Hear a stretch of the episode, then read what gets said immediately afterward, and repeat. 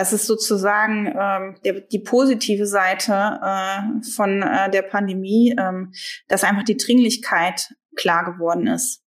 Na, also das ist ja eine Herausforderung. Ähm, wie mache ich die Dringlichkeit klar? Wie, wie sage ich, dass jetzt hier was auf uns zurollt und dass wirklich Handlungsbedarf ist? Weil es läuft ja noch gut, die Zahlen sind ja noch gut. Und ähm, das, äh, das hat uns äh, Corona sicherlich beschert, dass diese Dringlichkeit einfach äh, sehr, sehr viel deutlicher geworden ist. Diese Woche hatte ich endlich mal weiblichen Besuch bei der Handelbar. Karina Ressel war da, Digitalexpertin ähm, mit mir gemeinsam, auch Co-Advice, äh, Gründungsmitglied. Ähm, jemand, der wirklich fundiert über B2B-Handel, Digitalisierung im B2B-Handel, äh, die Auswirkungen von Covid-19 äh, berichten äh, konnte und auch gemeinsam mit mir einen Blick nach vorne geworfen hat. Und wir haben auch diskutiert, wie gerade ein genossenschaftlicher Verbund wie Co-Advice Mehrwert für seine Kunden bieten kann. Wer das schon spannend findet, es war noch viel spannender, unbedingt reinhören in diese Folge. Viel Spaß! Handelbar. Der Podcast des IFH Köln. Wir schenken Brancheninsights ein. Hallo und herzlich willkommen zur Handelbar, dem Podcast des IFH Köln. Und heute begrüße ich wieder einen ganz besonderen äh, Gast. Karina äh, Ressel ist bei mir virtuell. Hallo Karina, grüße dich. Ja, Schön, hi, dass du Kai. Zeit äh, für uns gefunden hast. Was darf ich dir denn äh, für ein Getränk äh, rüberreichen? virtuelles Getränk. Äh, ich heute gern Wasser. Ich bin so ein bisschen Kopfschmerz geplagt gerade. Ähm, und ist ja auch noch früh am Nachmittag, ne? Ja, ja, leider hätten wir ja ohnehin kein Kölsch gemeinsam äh, trinken äh, können äh, in diesen äh, besonderen äh, Zeiten. Ähm, Carina, schön, dass du dir kurzfristig auch die Zeit genommen hast. Wir hatten dich auf unserer Liste drauf und jetzt hat sich die Gelegenheit ergeben, früher mit dir zu sprechen. Ja, das ist, ganz spontan. das ist super. Ähm, du hast ja einen ganz, äh, äh, trotz deiner jungen Jahre, einen ganz spannenden äh, äh Werdegang äh, hier da auch gemacht. Ich habe dich damals kennengelernt bei Parador. Äh, in unserem ECC Roundtable und ja. da haben wir festgestellt, na, die, die im wahrsten Sinne die Bretter, die man da bohren musste, die waren doch noch ziemlich äh, dick. Und äh, dann bist du eigene Wege dann hier auch gegangen, aber unsere Wege haben sich immer wieder gekreuzt. Jetzt sind wir mit Co-Advice ja dann auch eng äh, gemeinsam dann auch unterwegs. Genau. Für diejenigen, die dich nicht kennen, äh, wenn du dich unseren Hörern äh, kurz vorstellen könntest. Ja, mache ich äh, sehr, sehr gerne. Karina ähm, Ressel, ja, also ich glaube, du hast eigentlich schon so ganz wesentliche Stationen genannt ähm, in meinem Leben. Also Parador ähm, einmal äh, als äh, ja Fußbodenhersteller ähm, und äh, sicherlich äh, damals für mich so die äh, ja die die Stufe oder so der der Schritt äh, in meinem Leben, ähm, wo ich dann aus dem Agentur- und Dienstleisterleben raus bin in Richtung ähm, wirklich äh, dem Aufbau von digitalen Geschäftsmodellen. Ähm, damals haben wir uns auch kennengelernt, seitdem ist viel passiert. Ich glaube, das ist jetzt auch irgendwie so sechs, sieben Jahre fast her mittlerweile ja, seit einigen Jahren bin ich ähm, selbstständig unterwegs und ähm, unterstütze Unternehmen dabei, digitale ähm, Geschäftsmodelle, vor allem eben im Bereich digitalen Vertrieb zu entwickeln und dann auch aufzubauen. Ähm, ja, da hilft mir natürlich äh, meine Erfahrung von Parador sehr, aber auch die aus vielen anderen Projekten. Ähm, ja, ich habe letztens muss ich muss ich mal so ein äh, für eine für eine PowerPoint-Präsentation so ein Blatt ausfüllen mit meinem CV. Da stand dann irgendwie zwölf Jahre E-Commerce habe ich auch gedacht, das ist jetzt gar nicht so wenig. da ist doch schon einiges an Zeit äh, dann auch den Bach runtergegangen. Du kannst es toppen. Ja, ja, ich kann es natürlich noch ein bisschen äh, äh, toppen, ja. aber das liegt einfach an der Gnade der frühen äh, Geburt. Äh, Carina, vielleicht wenn man, äh, ich glaube in der Tat, das sind damals, äh, das war, sind sechseinhalb Jahre her äh, mit mit Pader, mit dem mit dem Online-Shop. Für diejenigen, die sich da nicht mehr dran erinnern können, kann man sagen, der der der erste Versuch von Parador mit dem Online-Shop jetzt dann auch direkt an den Endkunden zu vertreiben. Genau. Ich erinnere, ich hatte damals Jahresversammlung bei GD Holz äh, und da gab es eigentlich kein anderes Thema als den Online-Shop hier von, von Parador. Und wenig später war er ja dann auch schon wieder Geschichte. Ja, genau. Das war damals, ähm, ja, war natürlich für alle Beteiligten auch ein Stück weit äh, sehr frustrierend, äh, auf, natürlich auf unserer Seite, aber ähm, ja, war so ein bisschen auch das, das Momentum der Zeit. Ne? Da sind ja einige direkt, äh, einige Hersteller, die sich im Direktvertrieb äh, versucht haben, dann von Handelsseite doch relativ schnell wieder zurückgepfiffen worden. Ja. Ähm, da war ja Parador nicht, nicht, nicht das einzige Unternehmen, dem es so ging. Ähm, und ähm, ja, interessanterweise ist es ja, ähm, obwohl es jetzt doch auch einige Jahre her ist, immer noch Thema, ne? dass ähm, ja sich immer noch äh, irgendwie die Wertschöpfungsketten ein Stück weit neu finden, Unternehmen irgendwie schauen, wie kann ich ähm, vielleicht den ein oder anderen äh, in der Stufe dann auch überspringen, kann direkt zum Kunden. Das ist ja nach wie vor aktuell, ähm, mit dem Unterschied, dass die Händler jetzt, glaube ich, ein Stück weit auch, ähm, ja, eben auch durch solche Ereignisse äh, weiter sind in ihren Gedanken und sich mehr auch äh, Richtung E-Commerce und ähm, einfach digitalen Vertrieb trauen. Ne? Ja, ja, ich glaube, die Händler sind weiter, die Hersteller natürlich auch. Wir sehen, Parador ist ja inzwischen auch wieder äh, am, am Start, äh, haben das haben das weggesteckt und äh, gut, das werden wir sicherlich ja dann auch gleich nochmal im Detail dann auch diskutieren, ja. was das so äh, für das Wertschöpfungsnetzwerk insgesamt ja dann auch auch bedeutet jetzt die stärkere Digitalisierung. Aber lass uns doch mal quasi das vom Feld von hinten nochmal aufrollen. Äh, Co-Advice, mhm. du hast es ja. angesprochen. Äh, du warst ja gerade in der Anfangsphase, du, du bist ja ja früher schon äh, eingestiegen in das, in das Ideenkonstrukt. Äh, äh, ähm, du hast das ja dann gemeinsam entwickelt, jetzt einmal mit, mit Andy, mit, mit äh, Andreas Bauer, also mit Sabrina Mertens, äh, hier auch mit, mit Boris hier, Boris Hätte. Genau. Und äh, erzähl mal so ein bisschen was so Co-Advice für diejenigen, man, es geistert ja immer mal so wieder so äh, durch die entsprechenden äh, Medien, äh, Co-Advice, aber so richtig stark präsent sind wir ja mit der Marke Marke noch, noch das nicht. Stimmt, Insofern können ja. wir da, glaube ich, ganz gut noch aufklären. Ja. Ja, Kurt Weiß ist ja, ähm, ja, wie du gesagt hast, ist ja ein Stück weit so unser gemeinsames Baby, was wir äh, seit seit einigen Jahren ja auch gemeinsam großziehen und äh, die Familie ist ja auch ein bisschen gewachsen seitdem.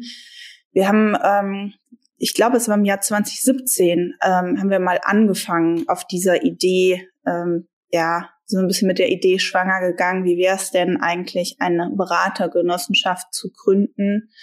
Ähm, es gibt ja so viele Unternehmen, die sich mit äh, Beratung, vor allen Dingen im digitalen Bereich beschäftigen und ähm, viele Einzelkämpfer sind auf dem Markt unterwegs, könnte man dann nicht irgendwie gemeinsam was machen, würde das Sinn machen und wenn ja, wie kann das wie kann das funktionieren? Was ist die Form dafür? Na, kann man das auch anders machen, als jetzt einfach zu sagen, komm, dann sucht man sich irgendwie eben zwei, drei Leute und ähm, gründet gemeinsam eine GmbH raus. Und aus der Überlegung ist ja damals ähm, Co-Advice gestanden äh, oder entstanden ähm, als ja, Basisplattform für Beratung. Das war ja so der, der spannende Ansatz, dass ähm, die Idee in der Co-Advice ist eben Beratung nicht nur als Beratungsunternehmen zu denken, sondern eben auch als Plattform für Unternehmen, die Beratungsbedarf haben und als Plattform für Berater. Ne? Und da einfach die beiden äh, Interessensgruppen sozusagen zusammenzuführen. Und ähm,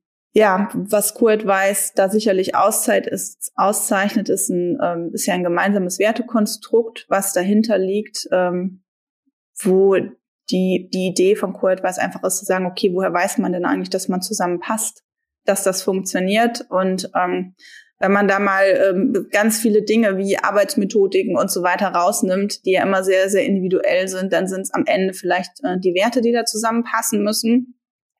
Und das ist letztendlich ja die, die Klammer um Co-Advice. Und ähm, ja, 20, 2017 ging es so gedanklich los in einer kleineren Gruppe und 2018 haben wir dann das Unternehmen ja ja angefangen, sozusagen haben uns ja in den Vorgründungsprozess begeben, ne? um dann am Ende auch einen Deckel drauf zu machen und eine EG zu gründen.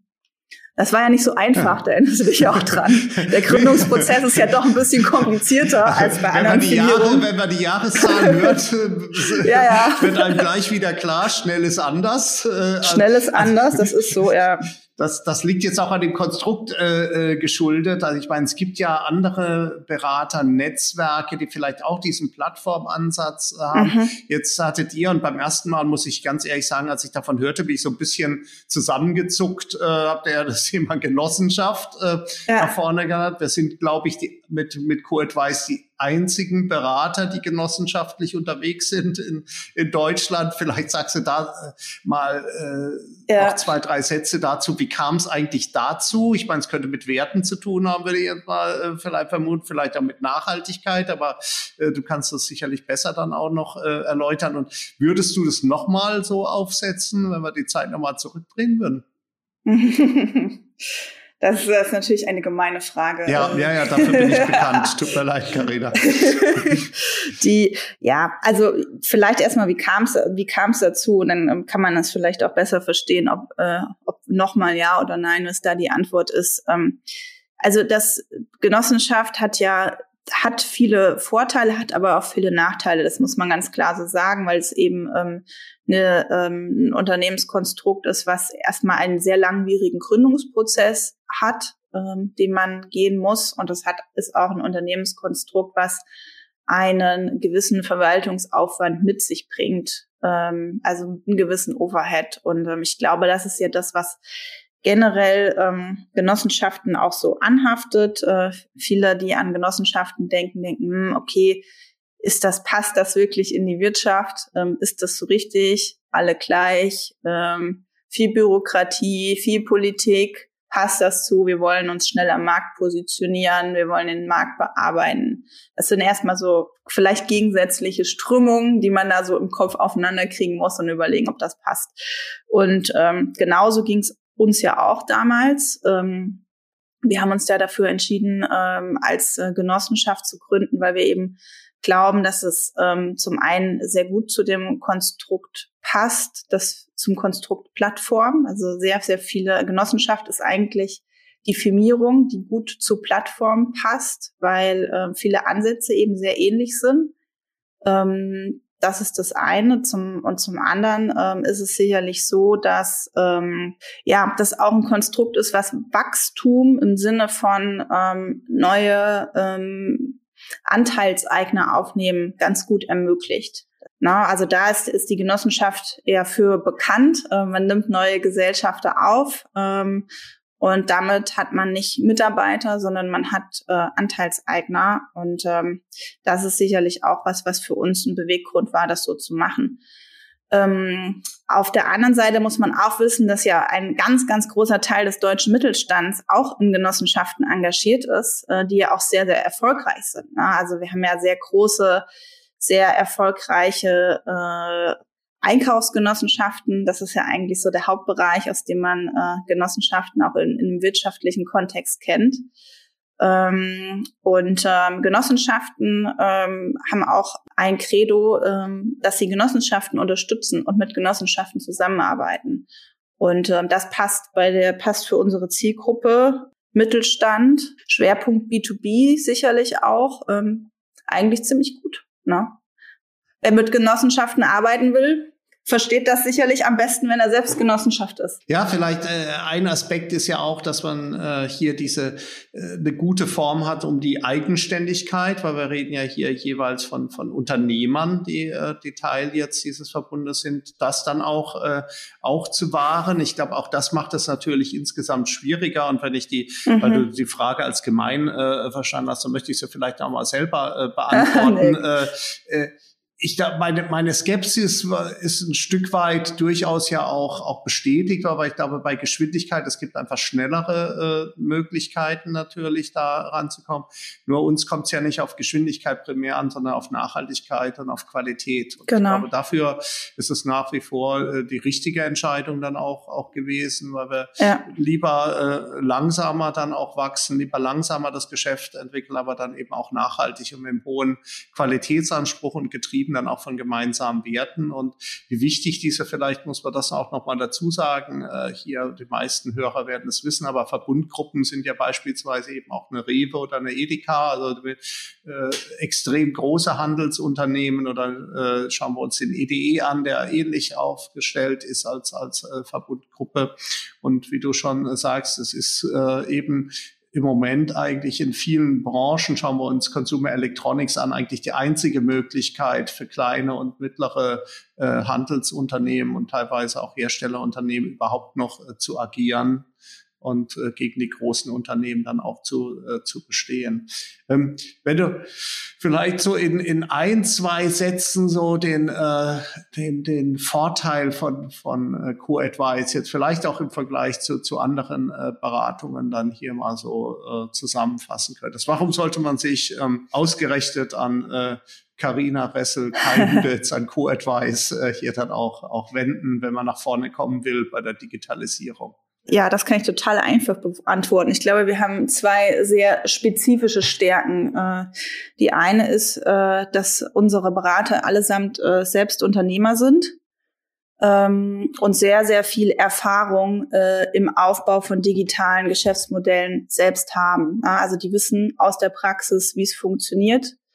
Ähm, die wissen auch, welche Aspekte wichtig daran sind, Unternehmen zu führen und haben dadurch sicherlich noch mal ein bisschen anderen Blick auf ähm, auf Beratung als ähm, ja eine, eine klass klassisch als Dienstleister positionierte Beratung. Und ähm, unsere ja, Arbeitsweise ist dadurch sicherlich auch ein Stück weit mehr auf Augenhöhe partnerschaftlicher, als es sonst äh, immer der Fall ist. Ne? Also ist ein bisschen schwierig, das zu pauschalisieren. Ja, ja. Das auf der einen Seite. Und der zweite Vorteil ist, glaube ich, äh, ganz klar auch ähm, hier die, äh, die Mitgliedschaft vom IFH und dadurch eine ähm, extreme Datenbasiertheit von allem, was wir tun. Na, das heißt, ähm, wenn äh, jede Anfrage, die bei uns aufschlägt, ähm, alles das, was da erarbeitet wird, empfohlen wird, ist ähm, immer datenbasiert.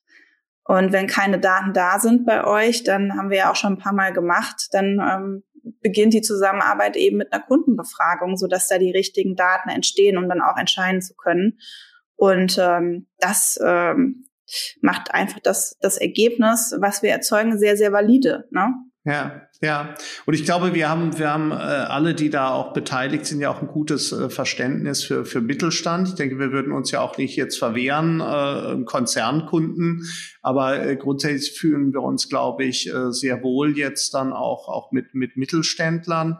Und äh, das heißt, ich glaube ja schon, dass man für eine, für eine Beratung im Mittelstand einen anderen äh, Typus äh, vielleicht dann auch einen Berater braucht, als wir es in Konzernen haben, wo wir ja die großen Unternehmensberatungen mit ihren großen Digital-Units haben, die dann eben schon seit Jahren äh, äh da ein- und ausgehen. Äh, der Mittelstand ist ja dann auch teilweise beratungsresistent äh, oder zumindestens da vielleicht auch ein bisschen schwieriger äh, zu, zu beackern. Ich glaube, da muss man äh, auch auf Augenhöhe, so wie du es gesagt hast, äh, überzeugen. Äh, und ähm, vielleicht kannst du da noch ein paar Takte, du bist ja dann auch viel in, in den Projekten dann, auch, auch teilweise dort, wo es, wo es weh tut. Ähm, was mhm. ist denn so typisch aus deiner Sicht jetzt so äh, Beratung im Mittelstand? Was sind so spezifische Schwierigkeiten? Ich kann mir vorstellen, natürlich, und das wissen wir auch aus Projekten, die Ressourcen mhm. sind natürlich auch teilweise, die man einbringen kann als Mittelständler Entwickler sind ja teilweise doch deutlich begrenzter, ja. auch von der, von der Personalressourcen her, vom Know-how mhm. her. Wie, wie, wie schätzt du also, das ein? Das, auch da gibt's gibt's so ein bisschen zwei Seiten der Medaille. Ne? Ähm, auf der einen Seite, ähm, ja, das ist so, ähm, je nachdem, wie weit das Unternehmen in der Digitalisierung fortgeschritten ist, ist das eigene Know-how natürlich ähm, größer oder geringer. Und ähm, oft ähm, ist da ja noch eine ganze Wegstrecke zu gehen, wenn die Unternehmen auf uns zukommen. Ähm, das ist aber ähm, natürlich total okay, weil das ist ja auch der Job von Co-Advice, da zu helfen. Ähm, Ressourcen ist oftmals sehr, sehr viel spannender äh, in Bezug auf ähm, Verfügbarkeit ähm, von Mitarbeitenden. Ne? Weil wenn man ähm, hm. partnerschaftlich durch so ein Projekt durchgeht, dann heißt das natürlich auch, dass ähm, auf Kundenseite ähm, da Mitarbeit ähm, gemacht werden muss. Und ähm, das ist für die Beteiligten oftmals total schwierig, ähm, weil sie äh, im Tagesgeschäft extrem durchgeplant sind. Also das ist ja auch ein Stück weit ein Merkmal vom Mittelstand. Es ist alles äh, sehr pragmatisch und sehr effizient aufgestellt. Ähm, das heißt aber auch, dass da eben in der Regel keine Mitarbeiter verfügbar sind, die sich jetzt mal eben ein paar Wochen rausziehen können, um in ein Projekt zu gehen.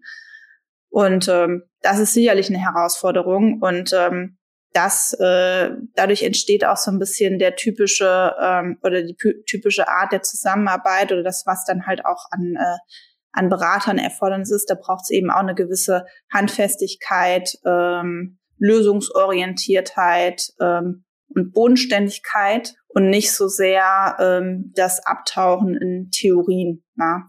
Und ich glaube, da ähm, finden wir als Co-Advice auch eigentlich eine ganz gute Balance, weil wir auf der einen Seite eben sehr datenbasiert und faktenbasiert arbeiten, auf der anderen Seite aber alle auch diese Praxiserfahrung äh, im Background haben und eben wissen, was es bedeutet, in so Unternehmen zu arbeiten. Und ähm, auch äh, diese Schmerzpunkte eben ganz genau kennen. Ne? Ja, jetzt haben wir ja auch mit Co-Advice ja durchaus auch einen starken Schwerpunkt jetzt in dem ganzen Thema B2B, äh, Großhändler hier äh, als viele als als äh, Kunden.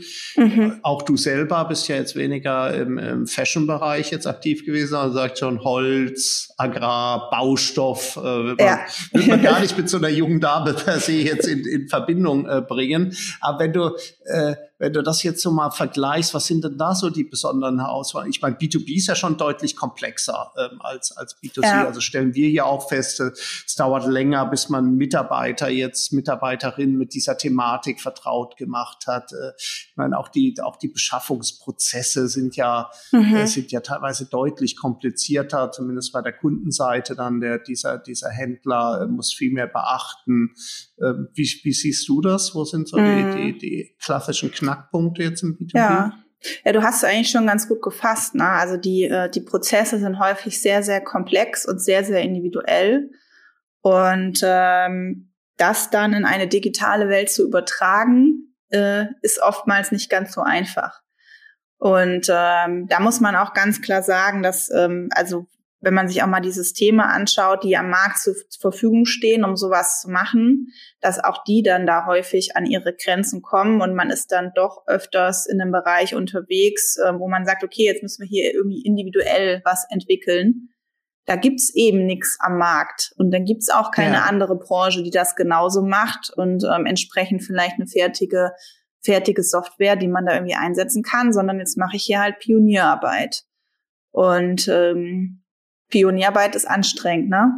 Und die macht aber auch gleichzeitig sehr viel Spaß. Und das ja. ist, glaube ich, so das Besondere äh, an der Branche.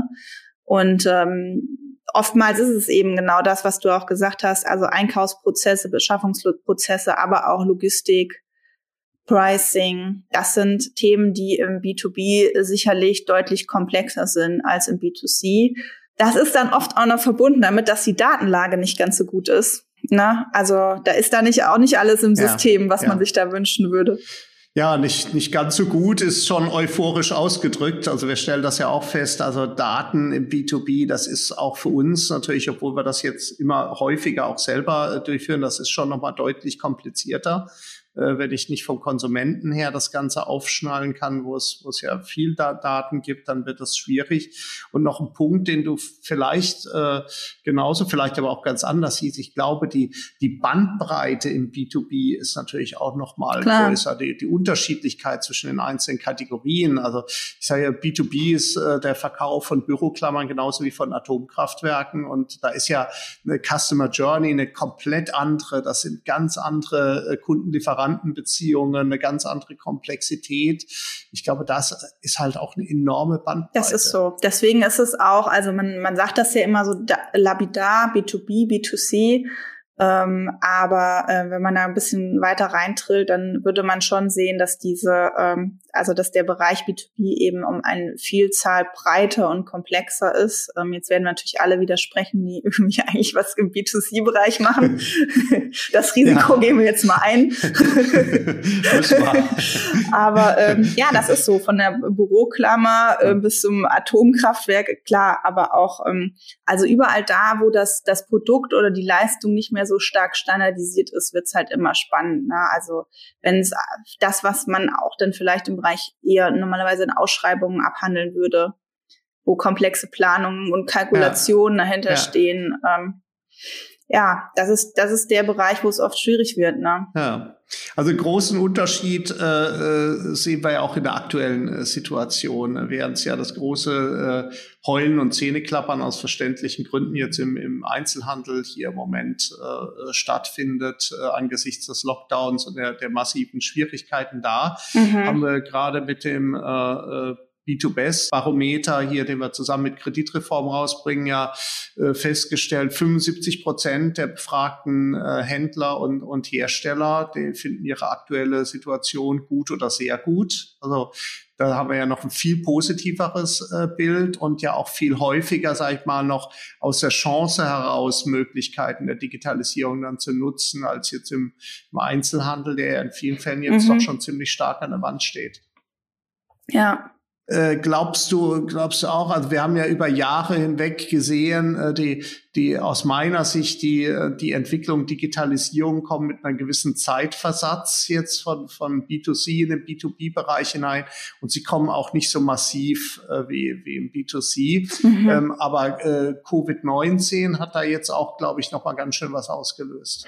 Ja, also ich, ich glaube, ähm, das ist sozusagen ähm, der, die positive Seite äh, von äh, der Pandemie, ähm, dass einfach die Dringlichkeit klar geworden ist. Na, also das ist ja eine Herausforderung, ähm, die ähm, ein, kennst du ja auch sehr gut äh, von vielen Vorträgen sicherlich. Wie wie mache ich die Dringlichkeit klar? Wie wie sage ich, dass jetzt hier was auf uns zurollt und dass wirklich Handlungsbedarf ist? Weil es läuft ja noch gut, die Zahlen sind ja noch gut.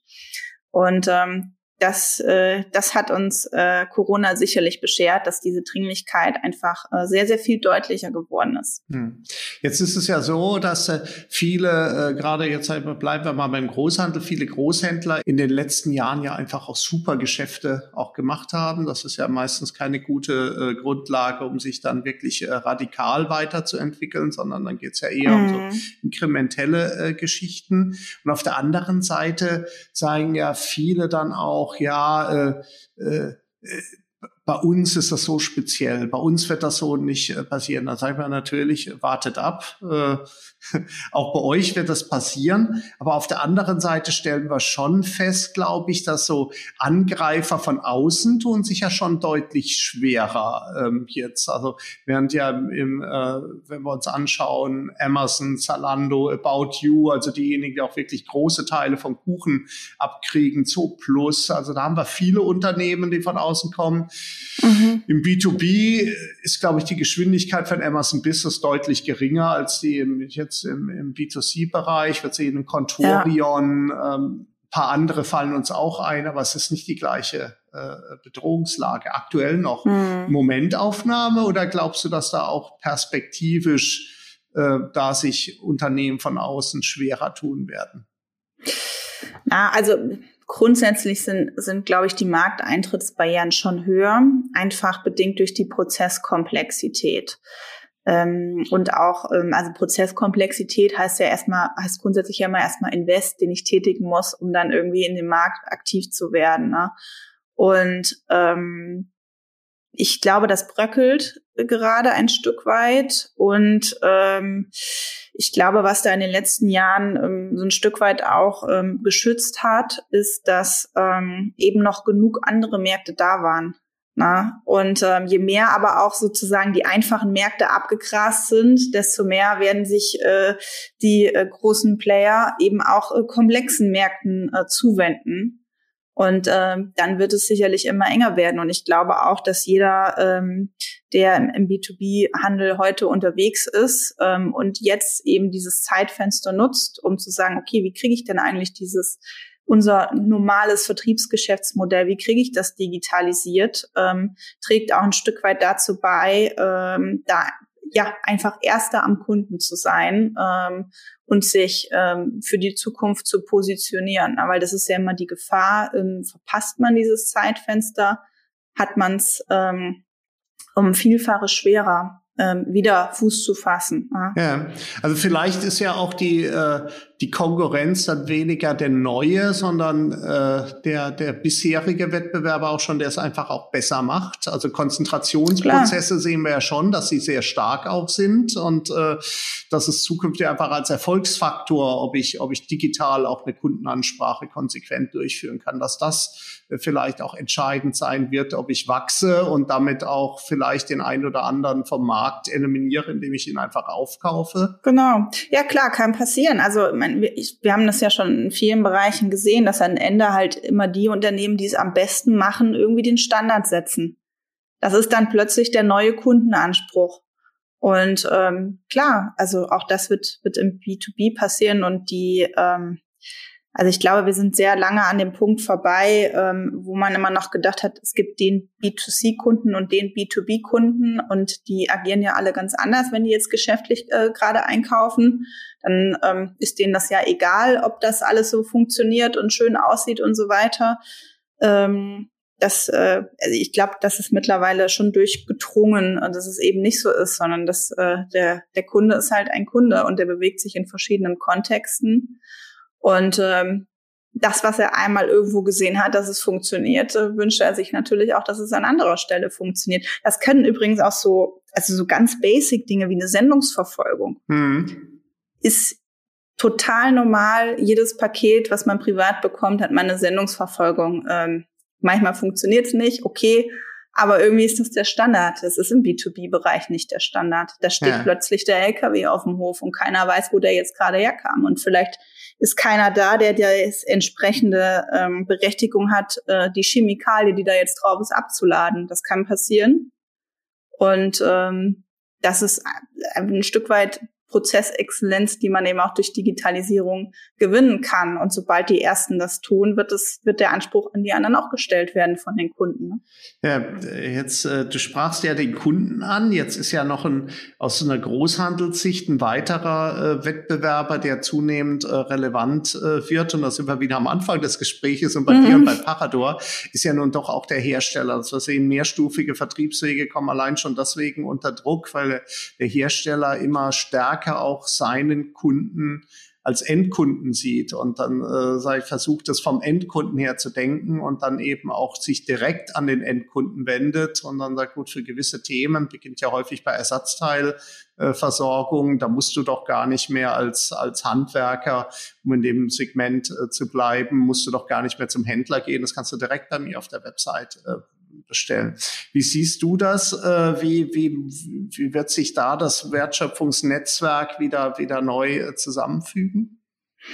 Also ich glaube, grundsätzlich haben es die Hersteller natürlich einfacher, die auch eine ähm, breite Produktpalette bieten können. Ne?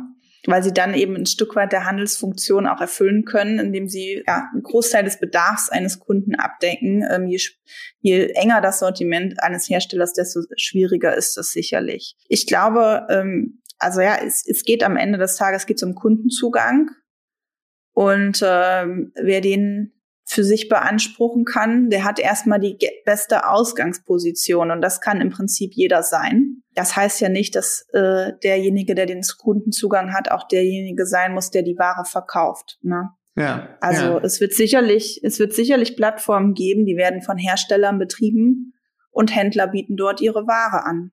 Und der Hersteller freut sich trotzdem, weil er Betreiber der Plattform ist. Ne, sehen wir, sehen wir ja auch äh, teilweise am Markt und genauso wird es auch Lösungen geben, die werden vom Handel betrieben. Ja. Ja, ja, Vocato hier, den, den Heiko Onnen hier, den Geschäftsführer von äh, Vocato hatten wir ja bei der letzten B2Best hier von, von Würth dann auch, auch betrieben, ist ja eins äh, dieser, äh, dieser Modelle. Ähm, grundsätzlich glaube ich, äh, sehen wir auch hier vielleicht äh, im, im Rückspiegel zumindestens. Wir machen so eine Zukunftsstudie Produktionsverbindungshandel bei Elektrowerkzeug, Handwerkzeuge und die machen wir jetzt, äh, aber fünfmal durchgeführt, können wir über zehn Jahre, alle zwei Jahre können wir über zehn Jahre zurückblicken.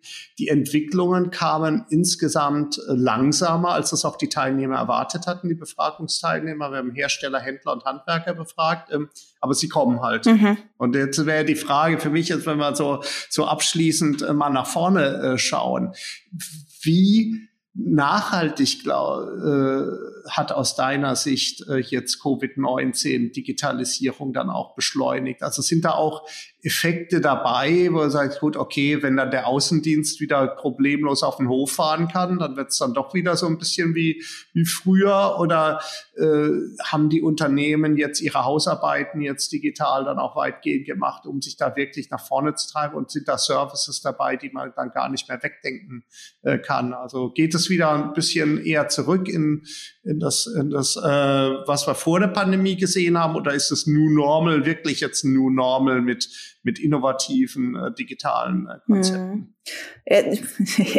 ist die berühmte Glaskugel, ne? ja, ja, ja. ja, ja. Wenn es so einfach wäre, könnte ich die jedem stellen, die Frage. Ähm, also ich, ich glaube, es wird sich, es, wie so oft wird es sich irgendwie in so einem Zwischending einpendeln. Ne? Ähm, die, es, es wird uns sicherlich äh, etwas äh, von der digitaleren Arbeitsweise erhalten bleiben. Ähm, die hat sich äh, für viele Unternehmen äh, sicherlich bewährt und ich glaube, ähm, gerade traditionellere Unternehmen sind jetzt ja auf ein, auf ein Level angekommen, wo ähm, andere Unternehmen auch schon vor der Pandemie waren und ähm, haben, ähm, haben einfach gemerkt, viele Dinge funktionieren nicht, funktionieren ganz gut. Nicht jedes Meeting muss wirklich ein Vor-Ort-Meeting sein und so weiter. Ähm, ich tue mich immer ein bisschen schwer, äh, damit dabei dann schon von der Digitalisierung des Unternehmens zu sprechen. Es ist ja eher so dieses, naja, man setzt jetzt mal ein paar digitale Tools ein. Spannend, glaube ich, und das wird nachhaltig sein, äh, ist es für die Unternehmen, die wirklich die Zeit jetzt äh, genutzt haben oder noch nutzen, wirklich zu überdenken, ähm, ja, ist mein Geschäftsmodell in Zukunft noch so tragfähig? Brauche ich neue Absatzkanäle? Was kann ich eigentlich tun? Da glaube ich, äh, hat Corona vielleicht eher so den Denkanstoß gegeben und dem einen oder anderen vielleicht auch ein bisschen Zeit, um das zu tun. Es ist ja auch nicht zu unterschätzen, äh, dass man die doch erstmal braucht, um sich solchen komplizierten Themen dann auch zuzuwenden. Und ähm, ich glaube auch, dass das eine oder andere Förderprogramm hier ein bisschen gestützt hat. Ne? Ähm, es wurden ja doch einige Förderprogramme ähm, aufgelegt und ähm, ich finde es immer toll, wenn ich mitbekomme, dass Unternehmen dann auch ähm, da nicht nur irgendwie eine Online-Marketing-Kampagne oder irgend sowas einreichen, was halt einen kurzfristigen Effekt hat, sondern sich eben auch Gedanken machen, was kann ich denn eigentlich digital nachhaltig im Unternehmen verändern.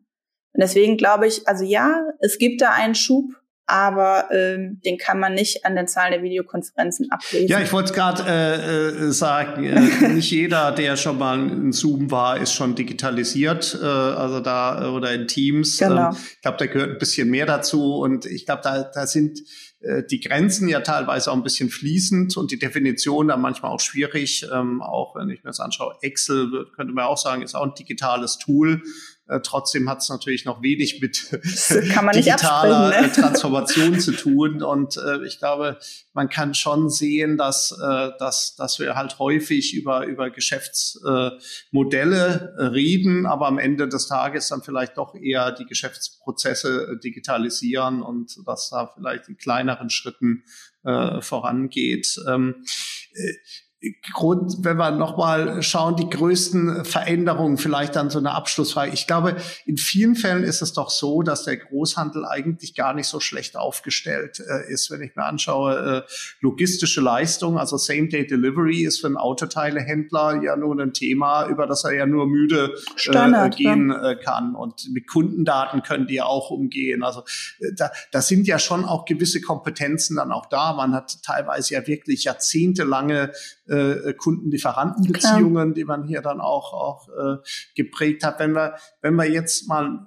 versuchen, äh, nach vorn zu schauen. Wo glaubst du, wird in den, wird da in den nächsten fünf Jahren, sagen wir mal, das trauen wir uns ja vielleicht noch zu, dann auch zu diskutieren, so die größte Veränderung äh, stattfinden? Was wird das so, wie wird sich jetzt Großhandel aus deiner Sicht, äh, was, was wird den unterscheiden in fünf Jahren? Äh, zu diesen. Ist es so das Datengetriebene? Ist das vielleicht ein Punkt, dass man sagt, die sind viel datengetriebener als, als es jetzt sind? Definitiv. Also das ist äh, in, also in vielen Unternehmen, die ich kenne, sicherlich heute noch ein, äh, ein Schmerzpunkt, dass eben die Datengrundlage über den eigenen Kunden, ähm, was, was kauft er eigentlich, wie oft macht er das und so, also teilweise auch solche Basics, äh, nicht so wirklich gut ist und vor allen Dingen nicht besonders datengetrieben gearbeitet wird. Und ähm, ich denke, das wird sich wandeln, wird sich auch wandeln müssen. Ähm, das wird dann wird einfach der Wettbewerb vorgeben. Und ähm, ich glaube, was sich auch verändern wird ähm, in Bezug auf Digitales, dass man weniger davon spricht, wir machen jetzt auch digitalen Vertrieb, sondern dass es mehr zu einer Selbstverständlichkeit wird, dass die Vertrieb eben auch digital ist. Na, also ähm, es wird heute ja oft so angeflanscht, was Absatzkanäle angeht. Dann gibt es dann irgendwie ähm, gibt es dann ein Vertriebsteam, das kümmert sich jetzt um, um den digitalen Vertrieb. Ähm, es sind dann irgendwie häufig auch andere Leute, die machen irgendwas und aber eigentlich denkt das ganze Unternehmen ähm, eben ähm, genauso wie vorher und agiert genauso wie vorher und digital baut man da irgendwie so dran. Und ähm, ich glaube, dass die, die Unternehmen halt erfolgreich sein werden, die diese Grenzen halt ähm, viel, viel stärker auflösen und ähm, wo man gar nicht mehr so darüber spricht, dass wir uns digitalisieren, sondern das ist einfach ähm, ja ein Teil der DNA des Unternehmens ist irgendwie selbstverständlich. Ne? Vertriebsweg wie jeder andere auch. So kann man es vielleicht sagen. Ja. Allerletzte äh, Frage, Karina, äh, hier leider mit Blick auf die Uhr. Ich könnte noch ewig mit dir äh, hier weiter äh, plaudern, ähm, äh, aber die hat's dann in sich. Du bist ja auch Vorstand äh, von äh, von Co-Advice. Äh, ja. Weil in fünf Jahren äh, angenommen, du bist es dann äh, hier dann auch immer noch und du blickst mhm. äh, dann zurück auf die fünf Jahre Co-Advice. Was haben wir dann in den fünf Jahren für unsere Kunden ähm, erreicht im Erfolgsfall? Ich glaube, dann ähm, haben wir dafür gesorgt, dass wir im deutschen Mittelstand auch einige äh, sehr erfolgreiche branchenweite Plattformen etabliert haben und ähm, haben auch dafür gesorgt, das wäre natürlich fantastisch, wenn wir ähm, über den B2B-Handel nicht mehr über, als über das Sorgenkind sprechen würden, was nicht so, noch nicht so digital unterwegs ist, sondern vielleicht ähm, über den Bereich, der es geschafft hat, ähm, komplexe Prozesse digital abzubilden und ähm, vielleicht ein, ähm, ein Beispiel ist, wo andere Länder auch mal hingucken. Ne? Vielleicht aber auch den einen oder anderen Mittelständler erfolgreich in eine digitale Zukunft äh, hier dann äh, gebracht. Ähm, Sicherlich. Äh, ich glaube, es wird es wird mit Sicherheit äh, auch in den nächsten fünf Jahren nicht langweilig für dich, für uns, äh, das glaube ich auch. auch für die Unternehmen, äh, die hier äh, draußen das Thema digitale Transformation wirklich ernst nehmen, gerade wenn es aus dem Mittelstand äh, kommen. Also vielen, vielen Dank, äh, Carina, für deine äh, Zeit. Äh, sehr, sehr gerne. Super äh, äh, spannende Insights und ich freue mich natürlich schon bald auf, wenn wir dann das Kölsch äh, bei passender Gelegenheit dann auch äh, nachholen. Ja, äh, Dankeschön, Karina äh, äh, Ressel, Vorstand von Co-Advice und eine äh, trotz ihrer jungen Jahre schon erfahrene und äh, sehr erfolgreiche äh, Digitalberaterin. Dankeschön, Karina. Bis bald. Danke dir, Kai. Bis bald. Ciao. Weil es so gut äh, zum Thema passt, möchte ich darauf hinweisen, für diejenigen, die früh diesen äh, Podcast dann auch äh, hören, äh, B2Best äh, geht äh, weiter. Wir, die zweite Veranstaltung wird stattfinden am 6. Mai zum Thema Kundenerlebnisse. Da haben wir ja auch das eine oder andere eben mit Carina andiskutieren äh, dürfen. Und am 9. September 2021 dann gemeinsam mit Kreditreform zum Thema Digital Identity. Ich hoffe, dass auch hier wieder viele spannende Eindrücke, Impulse äh, für euch äh, gewonnen habt. Ich gehe wieder schlauer aus diesem Gespräch raus, als ich reingegangen bin. Wenn es euch auch so geht, dann war es ein äh, guter Talk. Ähm, ich wünsche euch bis zum nächsten, bis zur nächsten Handelbad eine gute Zeit, bleibt erfolgreich und gesund. Bis bald. Ein herzliches Tschüss aus Köln.